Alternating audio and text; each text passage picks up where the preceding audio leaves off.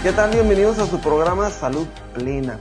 Yo soy Armando Sánchez Díaz y estoy aquí con mi compañera Maribel Leiva y hoy les vamos a platicar algunos temas muy interesantes como siempre, hablando de psicología y de salud, de ejercicio y nutrición y otras cosas que les hemos manejado aquí y tal vez de vez en cuando algún invitado. Aló Maribel, ¿cómo estás? Feliz Armando, qué gusto saludarte y a todos nuestros escuchas y de compartir temas de interés que adelanto, el tema que traigo para todos ustedes, yo creo que todos nos vamos a sentir identificados de una u otra manera.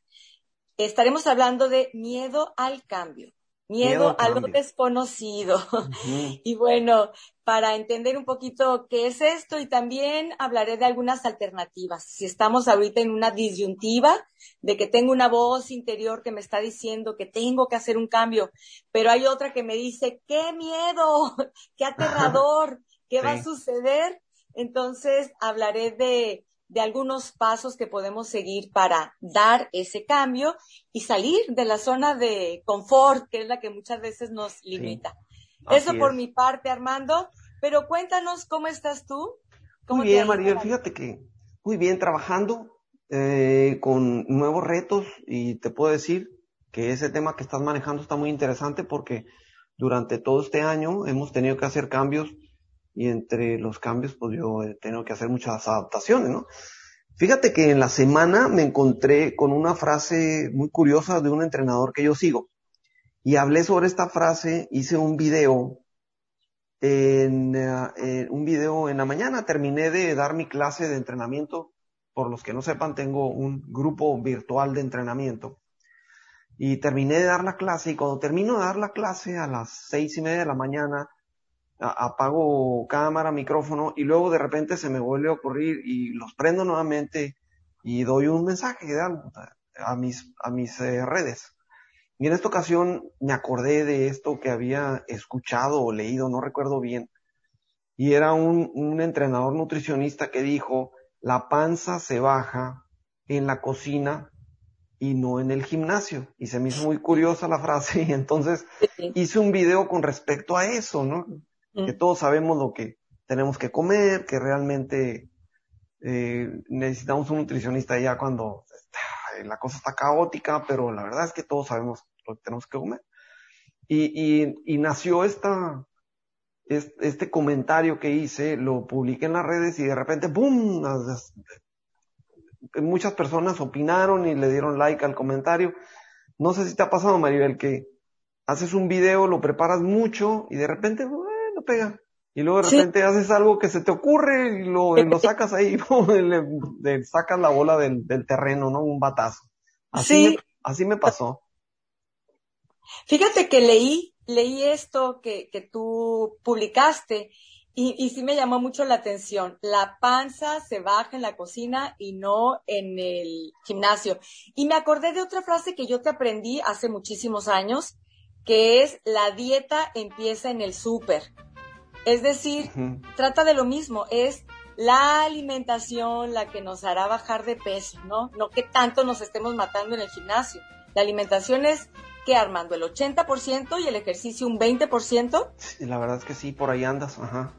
Y para unas personas más. Sí, fíjate que eso de la dieta se hace en el súper.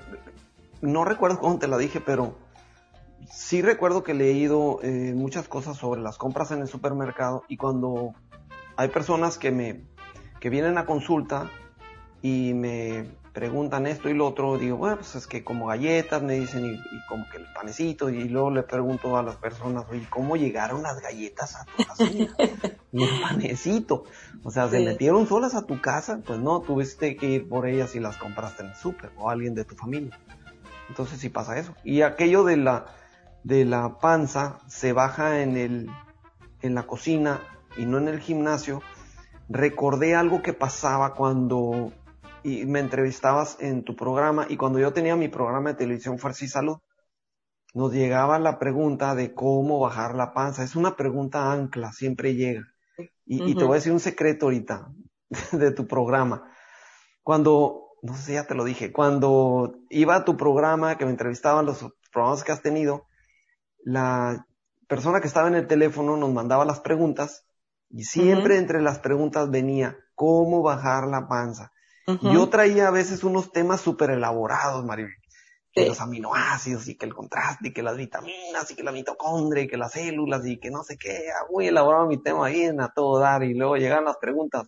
Armando, ¿cómo bajo la panza? Dije, no, después de tanto trabajo. ¿Y tú sabes qué hice? Entonces a la persona que estaba en el teléfono cuando llegaba, le decía, pobre de ti, que me mandes esa pregunta. la tenía amenazada la persona del, le hacía bullying, yo creo, a la persona del teléfono. Incluso a veces llegaba Maribel y yo llegaba con las preguntas formuladas y tú nunca te diste cuenta, se las entregaba. ah, qué tramposo, ¿eh? Para que me hicieran las preguntas relacionadas con el tema que traía. Entonces, pues eso hacía. Pero es verdad, la panza se baja primero en la cocina porque la idea aquí es prepararte tus propios alimentos. Tú sabes lo que tienes que comer. Si estás comiendo en la calle, aunque sea de una barra de ensalada, o aunque te vayas a una hamburguesa y te comas una ensalada de ahí complementaria, la persona bien sabe que se está haciendo tonta. Entonces, eh, hay que tener cuidado con ese asunto. Fíjate, sí, también en, el súper, porque estoy recordando a una, una persona, ¿no? Que me compartió que tuvo un atracón. De repente tuvo un atracón y me dice, me quería comer todo, entonces abrí el, cajón de las galletas y empecé a comer galletas y luego abrí la, la alacena y empecé a comer chocolates. No sé cuántas cosas me describió Armando de lo que empezó a encontrar en su casa. Entonces la idea era ¿por qué hay galletas y caja de chocolates y de panecitos y de, me dijo, de papitas también? Todo eso había en su casa. Entonces estaba listo para si te da un atracón, ahí lo encuentras. ¿Qué pasa si a mí me da un atracón o un ataque de ansiedad? Sí voy a comer mucho, pero a lo mejor voy a comer de lo que sobró de la comida, que va a ser menos calórico que las papas, los chocolates y las galletas, o, o me voy a comer tres plátanos, no sé. pero sí, la dieta empieza en el súper. Oye, Maribel. Claro, con lo que hay. Y como psicóloga, ¿qué le dirías a una persona, por ejemplo, que, que no acepta que las galletas, siempre, que, las galletas las metió otra persona y no es ella? A veces no lo aceptan. Les dice, ¿y cómo llegan las galletas? Es que las mete fulanito, le echan la culpa a su esposo, a su hijo. ellos nunca tienen la culpa. Trabajamos mucho con el autoengaño y trabajamos mucho con los pensamientos saboteadores. ese es un pensamiento saboteador, ¿no? Eh, lo voy a comprar no para mí, pero por si llegan visitas. Maribel, hay, hay que manejar ese tema del autoengaño. lo dejamos autoengaño. Y te lo complemento con algún tema de la dieta. Pero platícanos sobre tu tema, el que traes este tema tan interesante sobre miedo al cambio, porque todos hemos pasado por ahí. Llega el momento en el que, por ejemplo, como el dicho dice, quemamos todos los puentes y seguimos una dirección para no cambiar y seguir en la misma dirección. Pero resulta que nos damos cuenta que quemamos los puentes y ya no nos podemos regresar, pues. Y entonces no hay otra más que cambiar porque no tienes otra opción como sucedió en el año pues, que acaba de pasar, que fue muy 2020. Tuvimos que cambiar y hacer cosas nuevas. Pero hay otras situaciones en las que a veces no tenemos que cambiar, no tenemos que cambiar, pero sabemos que es buena idea hacer el cambio. No pasa nada si tomamos un riesgo porque incluso tenemos un salvavidas por un lado, pero es bueno experimentar con cambio. Y Armando, y eso que dices eh, nos pasa a todos. Y comento, a unos más que a otros. Hay personas que el cambio no solo no les da tanto miedo, sino que les entusiasma. Pero hay otras personas que se resisten a los cambios, les da mucho miedo eh, cambiar. Inclusive ahí donde es una situación donde hay mucha resistencia y la persona experimenta eh, emociones muy intensas, hasta se puede hablar de, rasgos de una personalidad o una patología. Pero sin pensar en patologías, pensando en que a todos de alguna manera nos da miedo el cambio. Y esto, fíjate que es un miedo irracional porque en realidad nosotros vivimos en un mundo constantemente cambiante. Lo único seguro son los cambios. Y ya lo decía Heráclito, uno de los filósofos griegos. Todo cambia, nada permanece.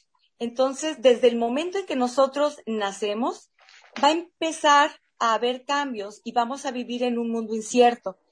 Pero aún así a los seres humanos nos encanta la, la certeza, saber qué va a pasar, Pues sí, ante da, da qué cierta me tranquilidad. enfrento. Sí, claro, nos da, nos da tranquilidad, ¿no? Y no La- está mal. certeza. No por está una mal parte. por una parte, porque muchas veces nosotros nos estamos deteniendo, nos estamos limitando, nos estamos estancando, inclusive estamos viviendo una vida que no quisiéramos vivir, eh, teniendo eh, emociones como frustración, tristeza, ansiedad, por saber que necesito hacer algo, pero no me atrevo a hacerlo. No me atrevo. Entonces, hasta hay una, una sensación de, de cobardía. Nos podemos sentir cobardes. Sí. Y sí hay diferentes tipos de miedo. Uno, como el, mencion el que mencionabas, la pandemia. Es un miedo eh, al cambio, pero un cambio que llegó sin que nosotros lo buscáramos. Simplemente tuvimos que Mm. adaptarnos a él a fuerzas. Sí. O te adaptas o te adaptas. Y ahí te Pero puedes dar cuenta tipo- que podemos adaptarnos a cualquier cambio. Ah, claro. Por eso digo, es un, es un miedo irracional el miedo al cambio, porque de Sí. que podemos, de que tenemos la capacidad, todos la tenemos.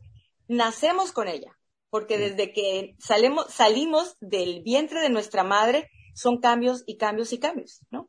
Pero bueno, aún así nos da, nos da miedo. Sí tenemos la capacidad, pero te decía, hay miedos así, que la vida nos los avienta y entonces tenemos que echar a andar esta capacidad que tenemos y irlo afrontando poco a poco.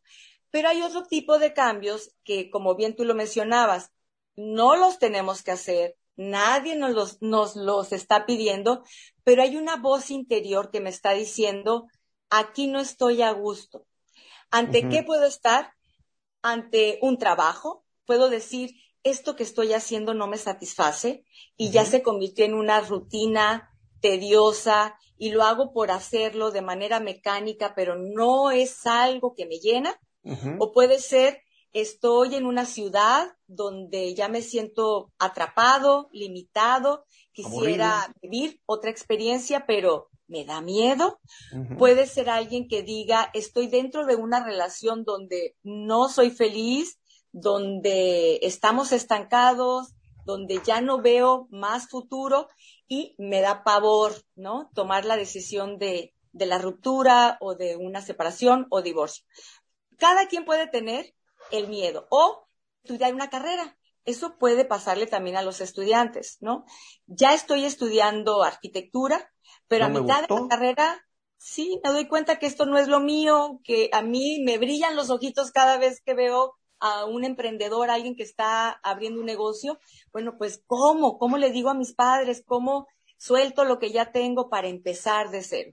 Entonces, siempre puede haber cambios en, en nuestra vida, pero lo importante es sí escuchar esa voz, Armando, porque sí se nos pueden pasar los meses, inclusive los años, y esa vocecita que en un momento empezó como un susurro de, ¿qué tal si hicieras esto? O no me siento tan satisfecho, que empezó como un susurro, la voz esta va creciendo, va creciendo, se va convirtiendo después en casi gritos y hasta lo podemos somatizar. Recuerdo el caso de una persona que llegó con el médico, el médico era su amigo, lo conocía de, de, bastante tiempo, conocía ya su historia, su manera de vivir, y llegó nuevamente con él por problemas gastrointestinales, dolor de estómago y bueno, no sé qué complicaciones. Y su doctor le dijo, mira, dejémonos de cosas. Mientras tú sigas en ese matrimonio, no te vas a aliviar. Tómala, fue el matrimonio. Sí. Y sí, tomó la decisión de separarse de esa relación donde ya no era feliz, donde estaban estancados, donde había más problemas que momentos uh -huh. eh, satisfactorios. Se acabaron sus problemas gastrointestinales, sus dolores de estómago. Sí. Entonces, muchas veces te digo, esa voz se vuelve tan fuerte que cuando la, la voz, cuando la boca calla, el cuerpo lo grita. Y entonces vienen enfermedades. Enferma Así persona, es. sí. Nos enfermamos, nos enfermamos. Eh, ¿Qué es lo que podemos hacer? Porque, bueno, claro que nos da mucho miedo, ¿no? Este, empiezan todos los easy, que, que es como empieza la ansiedad. Y si me, y si me salgo de mi trabajo, renuncio y me va mal en lo que quiero emprender y fracaso, ¿Y qué tal si, si me divorcio de mi esposo, pero mis hijos se ponen muy mal o se ponen en mi contra? El fatalismo. El fatalismo. Entonces, estos pensamientos catastróficos, fatalistas, eh, nos limitan eh, esta ansiedad, pero también muchas veces lo que nos limita es, bueno, el miedo a lo desconocido, ¿no? Pues es que tenemos una imaginación muy creativa, podemos fabricar las cosas terribles. Cuando estábamos pequeños veíamos monstruos en la oscuridad y no estaban ahí. Pero de grandes, pues los vemos de otra manera. Sí, fíjate, ahorita que dices tenemos esta capacidad, somos una fábrica de imaginación, pero nos lleva a lo mismo imaginar un escenario terrorífico como imaginar otras alternativas donde nos pueda ir mejor. Y de niños así era. Nosotros inventábamos grandes historias también, ¿no? Es decir, si echar a andar nuestra imaginación, pero tener mucho cuidado de que nos lleve a estos escenarios catastróficos, que es hacia donde nos llevan los pensamientos ansiosos. Y bueno, entonces decía que en esta situación de tener miedo al, cambio, miedo a lo desconocido, también nos detiene mucho, Armando, el miedo al que dirán porque ahí tenemos también otra creencia irracional que es de tengo que ser aceptado por todos, tengo que gustarle a todos. Y esto es imposible. No vamos a ser aceptados por todos, ni le vamos a gustar a todos. Y tenemos que aprender a vivir sabiendo que hay personas que van a estar de acuerdo con nosotros y hay personas que nos van a, rechazar o nos van a señalar. Y Esta es una carga muy fuerte. Yo conozco muchas personas que se hacen y se desviven por caerle bien a los demás y hasta comprometen su propia personalidad. Tengo, conozco muchas personas que hacen eso, no, no pueden dar un paso si no le caen bien a esta persona u otra. Por ejemplo, en el caso de los trabajos, en el caso del jefe, sí, hay que caerle bien al jefe y ahí están inconscientemente enfermándose por estar cayéndole bien a las personas. Eso lo veo constantemente en Constantemente. Y yo lo veo constantemente en consulta, ¿no? Este, me desvivo agradando a los demás, pero no hago lo que yo realmente Se salen del camino por agradar y se les olvida que ellos existen. Claro, le doy prioridad a las opiniones de los demás que prioridad a mis propias necesidades por cubrir las necesidades de otros. Bien, sí, ahorita que dices eso recuerdo muy bien el caso de, de una persona que tenía ella una relación matrimonial eh, violenta y en todos los sentidos. Había violencia económica, había violencia psicológica y había violencia física. Y sin embargo, recuerdo que me dijo, pero no me voy a divorciar, me dijo, porque ¿qué va a decir la gente? Que fracasé en mi matrimonio. Fíjate, nada más. No, y sabes una cosa, eh, hasta, hasta ellos mismos se lo pueden creer, siento como que ellos mismos se pueden convencer tanto de que pueden pensar que es lo correcto y que están bien. Sí, y lo piensan así por muchos años hasta que pueden llegar a, una crisis de una depresión, tocan fondo, la situación se volvió más dramática y entonces ahí tienen que salir, ¿no? Sí. Que fue lo que pasó con, con, esta persona, pero después creo que de 10 años. En fin, lo cierto es que a todos nos puede dar miedo el cambio, todos podemos tener nuestra historia de recordar alguna decisión que creíamos que era importante tomar y que no nos atrevíamos a hacerlo porque nos daba miedo soltar lo seguro, nuestra zona de confort. Sin embargo, para que nosotros podamos tomar algo nuevo, tengo que soltar eso a lo que me estoy aferrando. Por ejemplo, Armando, ahorita estoy sosteniendo una taza de café en mi mano. Bien grandota. Si dijeras, gigante mi taza de café, ¿no? Y si tú me dijeras eh, que estuviéramos frente a frente, suponiendo, porque ahorita pues sabemos que nos estamos comunicando en videollamada, y que tú me dijeras, ay Maribel, este, mira, te traigo este chocolate, ¿no? Entonces, para yo poder tomar el chocolate suculento que tú me ofreces, yo tendría que dejar mi taza de café y entonces lo puedo tomar bien. Eso es igual. Para que yo pueda tomar algo nuevo que me ofrece la vida, tengo que soltar. hacer campito que ya no me está ofreciendo nada y que solo me estoy aferrando. Así es, hacer campito para lo nuevo. Bien, ahora, ¿cómo le podemos hacer? Ya entendí, a lo mejor ya cada quien ahorita pensó en, en ese cambio que su vocecita interior le está diciendo que sería importante darlo, porque es cierto, Armando, la felicidad y la plenitud está fuera de nuestra zona de confort, está superando nuestros miedos. Ahora, ¿cómo le podemos hacer? Pues hay dos alternativas. Vamos a decir que una es hacer el cambio de tajo. Va. Drástico. Estamos una persona que le tiene miedo al, al agua, ¿no? Que padece de hidrofobia. Y entonces lo toman y lo avientan a la alberca y pues no le queda de otra más que salir de ahí porque sales o sales. Esa es una manera hacerlo de tajo. Esto es bastante dramático, no siempre se recomienda, así es, es un impacto muy fuerte, no siempre se recomienda hacer eso, pero hay otra manera que es hacerlo de manera gradual. Esa es otra alternativa, hacerlo de manera gradual. ¿Cómo es esto? Bueno, pues voy a mencionar aquí cuatro maneras de hacerlo de manera gradual, este cambio, que te vayas preparando. Uno puede ser ir preparando tu cerebro. Nuestro cerebro es un músculo. Irlo ejercitando cada día con pequeños cambios, minúsculos si tú quieres. Por ejemplo, hoy voy a tomar otra ruta para ir a mi trabajo. No voy a tomar las mismas calles que ya mi auto en cuanto me subo casi me lleva en automático. Cambiar, cambiar la ruta, eso puede ser una. Otra puede ser cada día probar un, platillo nuevo, un sabor nuevo, experimentar un sabor, sabor nuevo. O puedes ir a la nevería y nunca he probado eh, pistache. Pues prueba la nieve de pistache, ¿no? Ir haciendo pequeños cambios, modificaciones, que esto nos pueden ir activando y ejercitando el cerebro. Es decir, el cerebro es un, es un músculo, velo preparando, ¿no? Y esto podemos hacer. También aquí, por ejemplo, alguien que diga, es que no me gusta mi trabajo, eh, yo quisiera ya ser mi propio jefe, emprender un negocio, pero pues me da mucho miedo, no voy a llegar de repente a renunciar y quedarme sin ninguna entrada de dinero. Bueno, no, no hagas eso, pero vete preparando en eso que tú quieres hacer, vete preparando. Mira, toma tu trabajo, el salario que obtienes, como para estar financiando ese curso, ese taller, esa universidad, o estar ya comprando estos productos que vas a empezar a, vender. Es decir, tómalo por el lado amable este trabajo que no te gusta, pero que te puede ir financiando hacia dónde vas. Úsalo para, para, la otra, para la otra opción. Sí, empieza a dar pequeños cambios y pasos, aunque sean pequeñitos, hacia, hacia esa meta que tú quieres emprender, ¿no? Ese puede ser otro.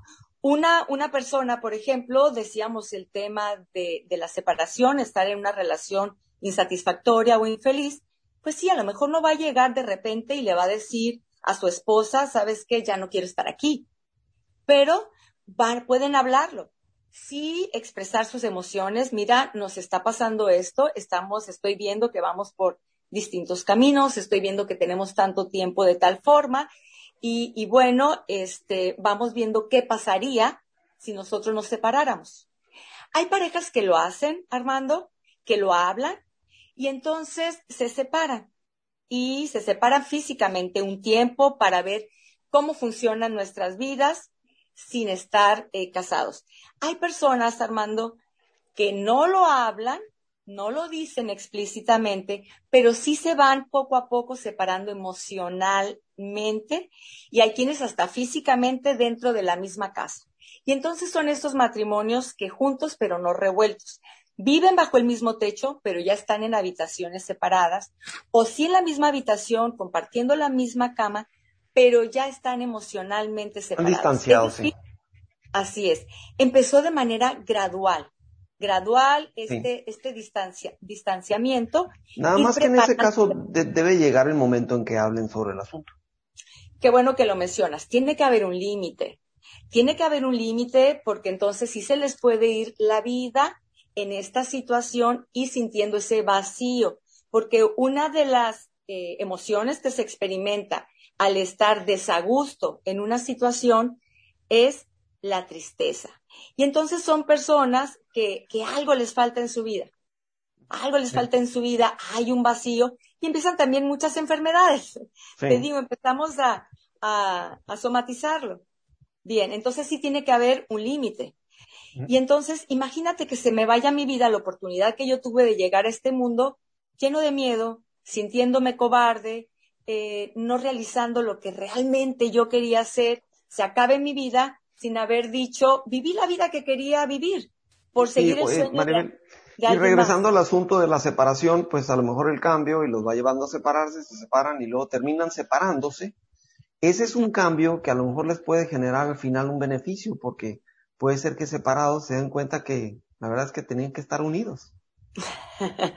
Sí. Sí, claro, ha pasado. Hay muchas personas que se separan y en el y en la, en la regresada se reenamoran nuevamente.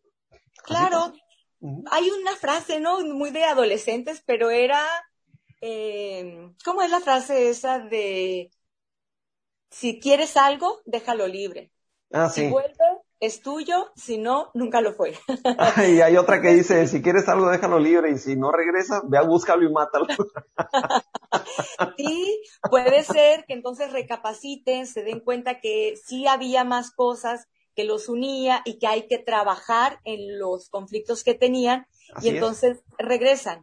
Pero es un cambio y es, y es algo, eh, a final de cuentas es un cambio que te lleva a una reflexión.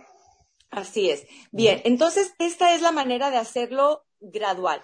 Otra manera de hacerlo gradual es eh, irme fortaleciendo si yo ya sé que, qué es lo que quiero, ¿no? ¿Cuál, ¿Cuál es mi meta? Pero me da mucho miedo enfrentarme a lo desconocido, eh, hacer un trabajo de autoconocimiento y saber qué tan preparado estoy para ese cambio. Y entonces podemos hacer esta lista, que ya en otra ocasión hemos hablado de ella. Hacer una lista de todas las situaciones que para mí han sido críticas, o donde me conflictué, que tenía que tomar una decisión que consideraba importante y donde viví bajo estrés. Bueno, todos podemos tener ya antecedentes en esto. ¿Me, me vas a decir algo? Sí, levantando la mano. Eh, fíjate que Maribel, es que ya has mencionado en otros programas que hay que hacer una lista de cosas. Es verdad, yo estoy totalmente de acuerdo contigo, pero también me gustaría complementar que cuando tienes que llegar a un cambio importante de este tipo, por ejemplo, estamos hablando de cambios importantes, ¿sí? Y tienes que hacer una, una lista y reflexionar de cómo eres. Es, es, eh, es crucial que vayas con una persona que te ayude a hacer esas cosas. Porque a veces uno es muy tolerante con uno mismo. Pero si tienes un, un árbitro que te enseña a hacerlo, te puedes dar cuenta de, de cómo eres para que no cometas esos errores. Y si el árbitro medio te conoce, pero aparte tiene una preparación como tú, psicóloga, te puede ayudar mucho. Claro, ese que estás diciendo es el tercer paso de hacerlo gradual. me estás enseñando muchas cosas. He aprendido mucho de ti. Paso, tú te fuiste al tercero, me voy a regresar al segundo paso. El segundo, el segundo paso es que tú veas de qué estás armado, todas tus fortalezas. Y en esta lista sí, experiencias que tú ya viviste críticas y cómo lograste eh, salir de ellas. Y entonces te, vas a llenar como de, de, más este, fortaleza de saber si puedo. Sea, aquella vez recuerdo. te vas a echar porras, pues. Te vas a echar porras y vas a saber que sí puedes. Pero en esta lista no únicamente incluir las experiencias que, que ya has logrado superar, también con qué herramientas cuentas. Vamos a, pensar en alguien que está pensando en dejar de el, trabajo. Bueno, ¿con qué herramientas cuento? Pudiera pensar eh, recursos económicos, que es lo que da más miedo, soltar un trabajo. Bueno, tengo tantos ahorros, ahí pones qué tantos ahorros tengo. Puedes pensar, este, la, el trabajo de mi esposa, hay un ingreso, vamos viendo el ingreso que tiene mi esposa, o si es mis padres, el apoyo de mis padres. Es decir, ver con qué recursos cuentas, qué apoyo encuentras tanto en lo económico o qué apoyos tienes también en lo emocional, ¿no? Muy bien, en, tu red social de apoyo. Ese es el, el segundo paso de hacerlo gradual, irte preparando, eh, tener conocimientos de ti, ver tus fortalezas. El tercer paso, de una manera, una manera para hacerlo es el que nos estabas diciendo, buscar apoyo. Que puede ser que nos estemos sintiendo tan agobiados y ya rebasados por el miedo que no tenemos una claridad mental. Y otra persona, un profesional, un psicólogo, por ejemplo, nos puede ayudar a ir despejando el camino. Digamos que el psicólogo puede ser ese mecanismo que tenemos en el auto, ¿no?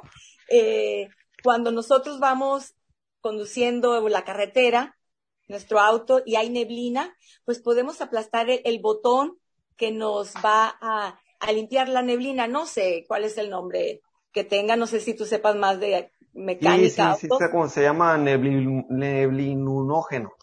No inventes, Armando. no se llama así.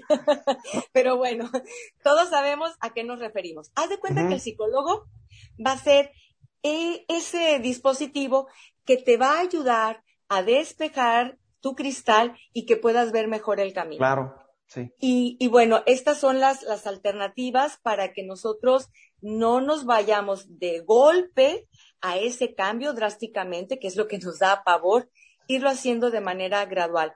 Pero sí, definitivamente, si nosotros queremos sentirnos felices, plenos, eso se consigue superando nuestros miedos. Okay, y me gustaría finalizar. Espérame, espérame. Te lo voy a repasar porque esa parte es importante. A ver, muy bien. Para, para dar el cambio. Uno de ellos es el cambio drástico. Sí, de tajo. De golpe y porrazo. Nada más que fíjate que yo ahí opino que debes de estar muy bien, debes de ser una persona bastante madura e inteligente para aventártela de esa manera. Ya tuvieron que haber hecho la lista de sus fortalezas. Muy seguro de tu situación, sí, para aventarte cambios de ese tipo. Y luego el cambio, el cambio gradual que puedes, puedes eh, practicar tres cosas diferentes. Los pequeños cambios, te vas poco a poquito. Em, la lista de autoevaluación, esa es otra que puedes hacer para ver dónde andas paradito. Y la última, para, para hacer esa lista o para considerar el cambio, buscar un profesional, que es una de las cosas que más me inclinaría a invitar a las personas que no están muy listas para hacer un, cambios dramáticos. Yo también, Armando. La verdad es que sí. Definitivamente. Porque se nos pueden ir muchos años uh, sin tomar la decisión. Se nos pueden ir muchos años sin tomar la decisión. Sí, este es un tajo un atajo, un atajo. Eh, Busca ayuda profesional. Y te decía, bueno, para, para cerrar con este tema del miedo al cambio, me gustaría compartirles una frase de una de las personas célebres que, que más admiro, que es Nelson Mandela. Y Nelson Mandela decía, no es valiente aquel que no tiene miedo, sino el que sabe conquistarlo. Ándale es de todos tener miedo, es una emoción natural. Es verdad. Pero todos tenemos la capacidad de enfrentarlo. Y estas recomendaciones son muy sencillas, pero dentro de la simplicidad de las cosas hay que manejarnos para no complicarnos en esta vida tan complicada. la hacemos complicada. sí. En inglés le llama keep it simple, stupid, le dicen manténlo sencillo, tonto, por decir algo así. No te compliques tanto. Pero bueno, pues es, es, cuestión de madurez, es la madurez. Sí, así es. Vamos, vamos aprendiendo a golpe y porrazo. Sigan el programa dándole seguir a nuestro podcast. Si deseas que te siga apareciendo el programa, los capítulos nuevos, cuando lo abras, ya sea en Spotify o Google Podcast o Apple Podcast o Apple Podcast o otras plataformas, pícale al botoncito de, al icono de seguir y entonces te van a seguir apareciendo los programas nuevos en cuanto salgan. Nuestros programas salen más o menos al principio de la semana, salen entre lunes o martes y vas a captar estas cosas que nosotros tratamos de enseñarte y a veces de nuestra opinión y a veces con algunos invitados que te pueden aportar algunas cosas buenas. Bien Armando, pues un gusto estar nuevamente contigo, toda la gente que nos escucha, eh, gracias y nos vemos en la próxima con más temas interesantes. Hasta luego, hasta luego todos, hasta luego Maribel. Bye. sigas pasando a todo Bye.